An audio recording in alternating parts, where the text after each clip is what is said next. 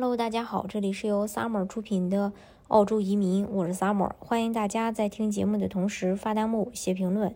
想了解更多的移民资讯，可以加二四二二七五四四三八，或者是关注公众号“老移民 Summer”，关注国内外最专业的移民交流平台，一起交流移民路上遇到的各种疑难问题，让移民无后顾之忧。在疫情前，澳洲两千万多人中，大概有三百到四百万居民。他们既非澳洲公民，也非永久居民。他们之中，除了部分国际留学生和探亲访客呃访问者，剩下的都是抱着同一个目的到澳洲的，那就是赚钱。相比于欧洲、北美，澳洲的整体工资水平更高，尤其是体力劳动。在澳洲有传闻，熟练的建筑工能够年收入百万。呃，路边举举牌子，一天就有三五百澳币。农场里摘芒果，工人比阿里的 P 七赚的还多。那么真相真的是如此吗？澳洲和新西兰有一种特殊的签证，叫做打工度假签证 （Working Holiday），呃，Visa。然后其设立的目标在于吸引全世界的年轻人到澳洲农场工作、体验生活，顺便旅旅游赚些钱。在澳洲东部和南部宜居地带，从昆士兰到南澳有长度超过两千公里、宽度向内陆延伸数百公里的农场。这些地带往往地广人稀，交通不便，澳洲本地人很少会选择在此就业。疫情爆发以来，澳洲就有六十万适龄劳动力流出，而澳洲本土适龄劳动力总量只有一万五千左右。果农清晨四点钟开工，中午收工，每天工作八小时，中间只有十五分钟休息时间，收入与采摘量直接挂钩。正常情况下，每天收入二百到二百五澳币。由于之前澳洲处于封闭状态，在墨尔本的菠菜农庄不惜开出七十五万澳币的奖金，招揽呃闲这个赋闲的城市青年前来工作。还有一种在业余型农场工，呃，业余型的一个农场工，包吃包住，与农场主一家人近距离相处，平时也没有什么重活，只要带带孩子、喂喂牛羊就可以。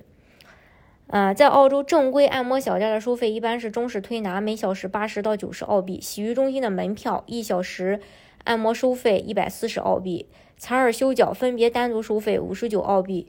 根据洗浴中心的员工反映，他们几乎不放假，每周收入两千加币。然后建筑工人每小时时薪是四十澳币，每周休息一天，节假日是三倍工资。五年前的澳洲建筑工的收入仍然非常。普通近些年才有了五十以上的涨幅。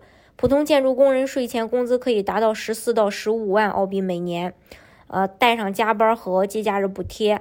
另外，在澳洲外卖淡季通常在十一月到次年的二月，嗯，在此期间正值是澳洲暑假，留学生放假回国，影响了送餐生意。即便如此，全职外卖员仍然可以每天赚取二百澳币以上的收入。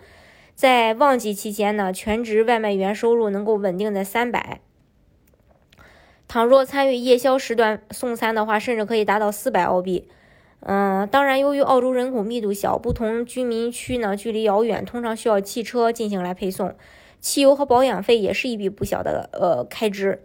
澳洲法定最低工资超过二十澳币每小时，折合人民币一百元每小时。但是中餐厅或中超的零工一般达不到最低工资，薪资范围普遍在十五澳币每小时。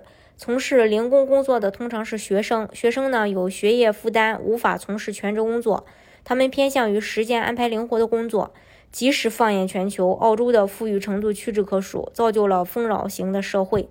所谓丰饶型社会，指的就是全民的生存空间宽裕，阶级上升通常多元。在澳洲做技师、建筑工、外卖员、水电修这个维修工，只要肯干，收入不见得就比受过高等教育的人低。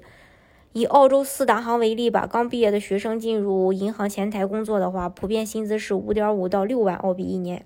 大家如果想具体了解加拿大和澳洲的移民政策的话，可以加二四二二七五四四三八。